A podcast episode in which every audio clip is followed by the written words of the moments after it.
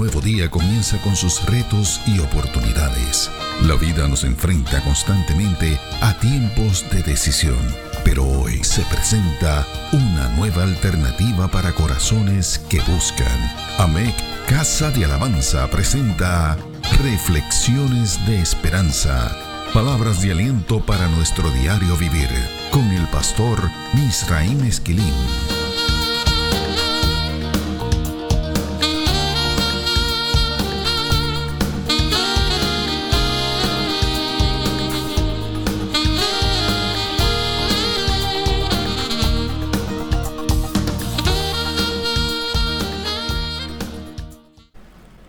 Recibe bendiciones del Señor. En nuestras reflexiones más recientes nos hemos detenido a analizar el verso 8 del capítulo 49 del libro del profeta Isaías. Este verso bíblico contiene unas promesas extraordinarias acerca de nuestra salvación en Cristo. El apóstol Pablo lo interpreta así cuando le escribe a la iglesia que estaba localizada en la ciudad de Corinto.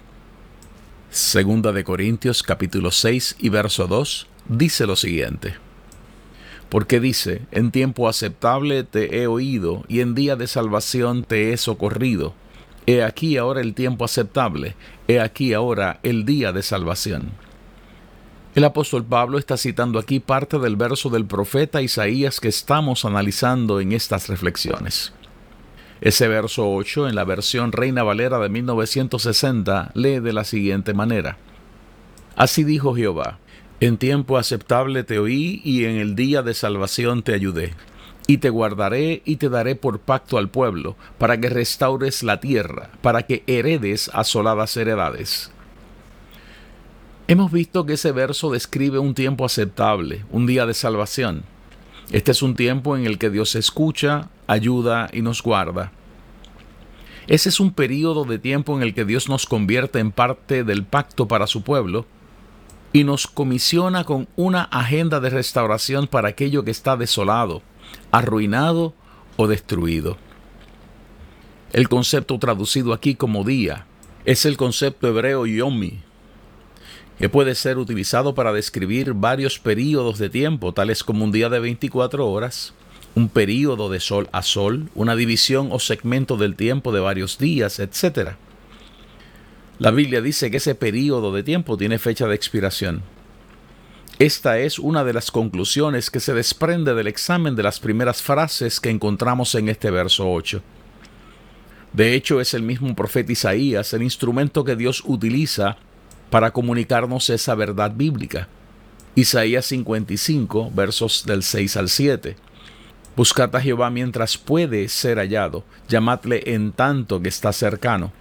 Deje el impío su camino y el hombre inicuo sus pensamientos, y vuélvase a Jehová, el cual tendrá de él misericordia, y al Dios nuestro, el cual será amplio en perdonar.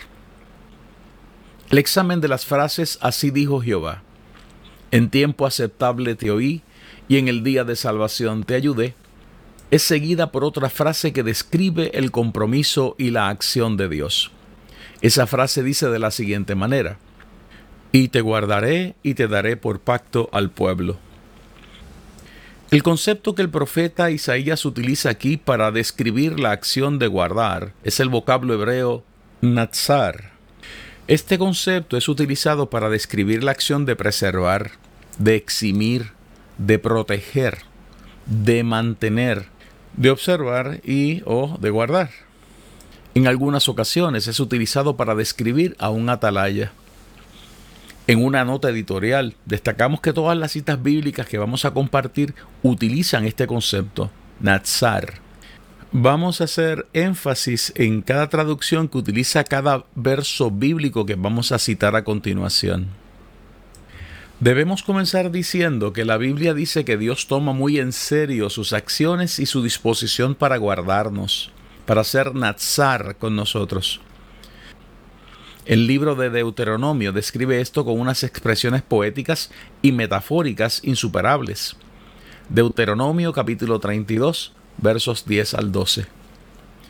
Le halló en tierra de desierto y en yermo de horrible soledad. Lo trajo alrededor, lo instruyó, lo guardó, lo guardó. Lo guardó como a la niña de su ojo. Como el águila que excita su nidada, revolotea sobre sus pollos, extiende sus alas, los toma, los lleva sobre sus plumas. Jehová solo le guió, y con él no hubo Dios extraño. El salmista también lo afirma así. O sea, señalando que el Señor sale a favor, a guardar a los pobres y a los menesterosos, y que para esto Dios empeña su palabra. Salmo 12, versos 5 al 7.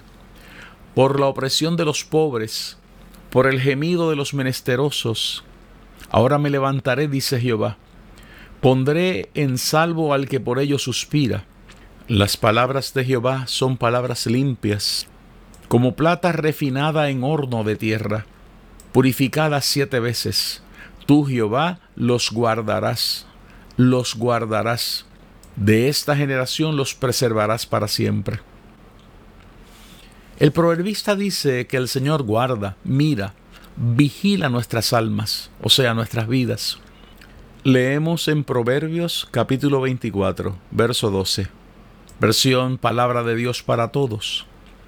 Pues si dices, la verdad es que yo no lo sabía, ¿crees que el que examina los motivos no habrá de darse cuenta?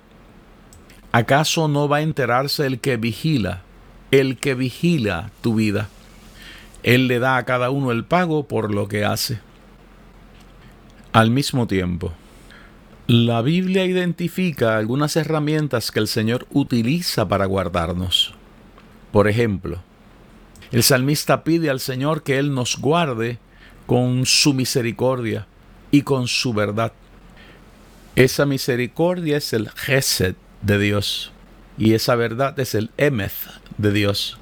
De hecho, el salmista pide esto en varias ocasiones. En el Salmo 40 y verso 11 él dice, Jehová no retengas de mí tus misericordias. Esta es la versión Reina Valera del 60. Tu misericordia y tu verdad me guarden, me guarden siempre. Salmo 61, verso 7.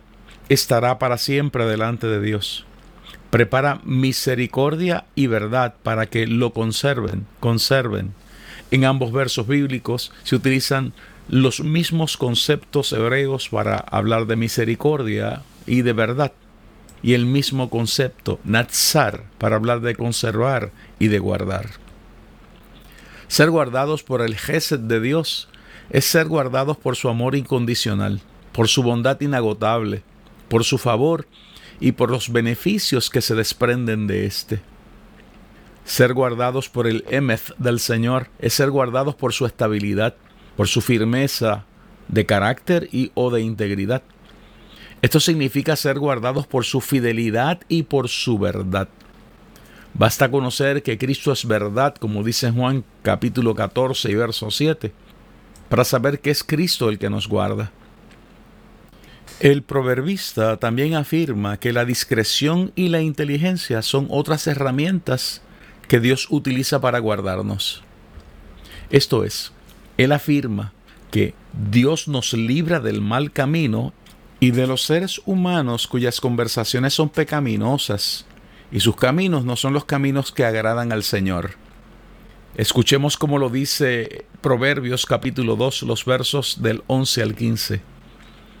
La discreción te guardará, te guardará, te preservará la inteligencia para librarte del mal camino, de los hombres que hablan perversidades, que dejan los caminos derechos para andar por sendas tenebrosas, que se alegran haciendo el mal, que se huelgan en las perversidades del vicio, cuyas veredas son torcidas y torcidos sus caminos.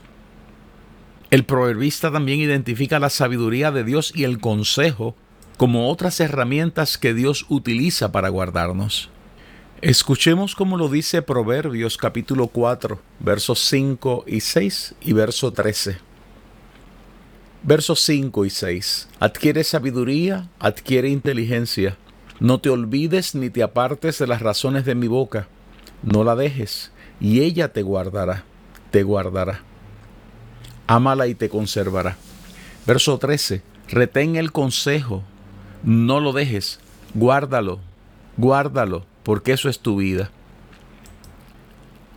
La justicia es otra herramienta que Dios utiliza para guardarnos.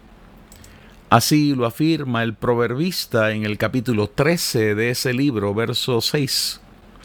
La justicia guarda, guarda al de perfecto camino, mas la impiedad trastornará al pecador. La Biblia continúa ofreciéndonos herramientas que el Señor utiliza para guardarnos, en adición a su presencia. En esta ocasión leemos en el libro de los Salmos, Salmo 32, versos 6 y 7. Por esto orará a ti todo santo en el tiempo en que puedas ser hallado. Ciertamente en la inundación de muchas aguas no llegarán éstas a él. Tú eres mi refugio, me guardarás, me guardarás de la angustia. Con cánticos de liberación me rodearás. La porción bíblica que acabamos de citar identifica la canción la alabanza como una herramienta que el Señor utiliza para rodearnos y liberarnos de aquello que nos puede producir angustias. Pero esto no es lo único de lo que Dios ha prometido guardarnos. La Biblia identifica otras cosas de las que Dios ha prometido guardarnos. Entre estas encontramos las siguientes. La Biblia dice que el Señor nos guarda de esta generación. Salmo 12, verso 7. Tú Jehová los guardarás, de esta generación los preservarás para siempre. La Biblia dice que Dios nos guarda del temor. Salmo 64 y verso 1. Escucha, oh Dios, la voz de mi queja. Guarda, guarda mi vida del temor del enemigo. La Biblia dice que Dios nos guarda de la violencia. Salmo 140, versos 1 al 4. Líbrame, oh Jehová, del hombre malo Guárdame, guárdame de hombres violentos, los cuales maquinan males en el corazón, cada día urden contiendas, aguzaron su lengua como la serpiente, veneno de áspid hay debajo de sus labios. Guárdame, guárdame, oh Jehová, de manos del impío, líbrame de hombres injuriosos que han pensado trastornar mis pasos. La Biblia dice que Dios nos guarda para que no digamos aquello que no debemos decir. Salmo 141, verso 3. Pon guarda a mi boca, oh Jehová, guarda, guarda la puerta de mis labios. Hay una palabra similar en Proverbios capítulo 13 y verso 3. El que guarda, guarda su boca, guarda su alma, mas el que mucho abre sus labios tendrá calamidad. Por último, la palabra de Dios es herramienta indispensable, clave para ser guardados por el Señor. Hay infinidad de versos sobre este tema, particularmente el Salmo 119 se especializa en hacer este énfasis. Ahora bien, la Biblia dice que hay unos requisitos para este beneficio. Uno de estos es la fidelidad a Dios se requiere fidelidad a Dios para ser completamente guardados por el Señor. El salmista lo dice así en el Salmo 31, los versos del 20 al 23. En los secretos de tu presencia los esconderás de la conspiración del hombre. Los pondrás en un tabernáculo a cubierto de contención de lenguas. Bendito sea Jehová, porque ha hecho maravillosa su misericordia para conmigo en ciudad fortificada Decía yo en mi premura, cortado soy de delante de tus ojos, pero tú oíste la voz de mis ruegos cuando a ti clamaba. Amad a Jehová todos vosotros sus santos. A los fieles guarda, guarda Jehová, y paga abundantemente al que procede con soberbia. Este requisito es definido como fidelidad a Dios y a su palabra. El atalaya, que es otra de las formas en las que se traduce el concepto Natsar, es definido de varias formas. En ocasiones se trata de la torre hecha comúnmente en un lugar alto para registrar desde ella el campo o el mar y dar aviso de lo que se descubre. El concepto atalaya también describe al hombre destinado a registrar desde la atalaya y avisar de lo que descubre. En otros casos, este concepto describe la altura desde donde se descubre mucho espacio de tierra o mar. O sea, que desde esta perspectiva, hablar acerca del Natsar es hablar de que el Señor promete velar sobre nosotros. dar aviso de aquello que viene de camino. Esto es tal y como lo dice la palabra de Dios. El libro del profeta Amós viene a nuestra memoria, particularmente el capítulo 3 y verso 7. Porque no hará nada Jehová el Señor sin que revele su secreto a sus siervos los profetas. La sumatoria de todas estas explicaciones bíblicas arroja un resultado. Dios ha decidido guardarnos, guardar nuestras vidas, para que seamos capaces de cumplir con sus propósitos y que disfrutemos de todo el proceso de cumplir con nuestra misión.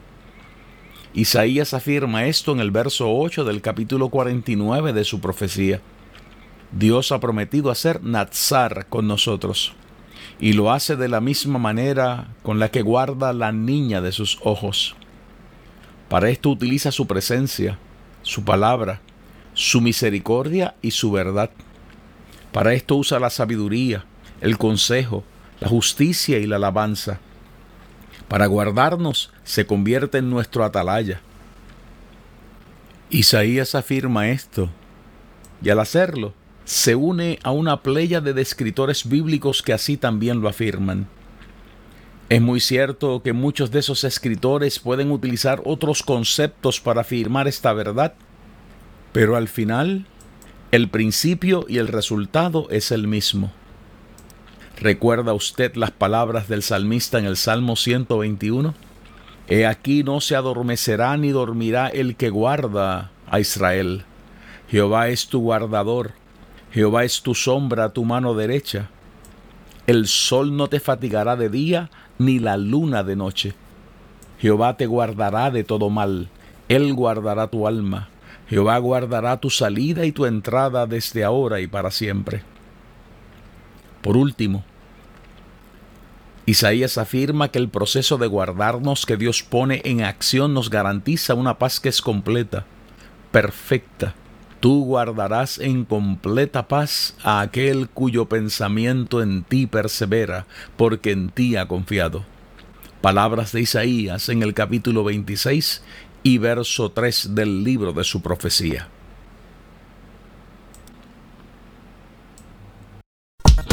Reflexiones de Esperanza fue una presentación de AMEC Casa de Alabanza. Somos una iglesia de presencia.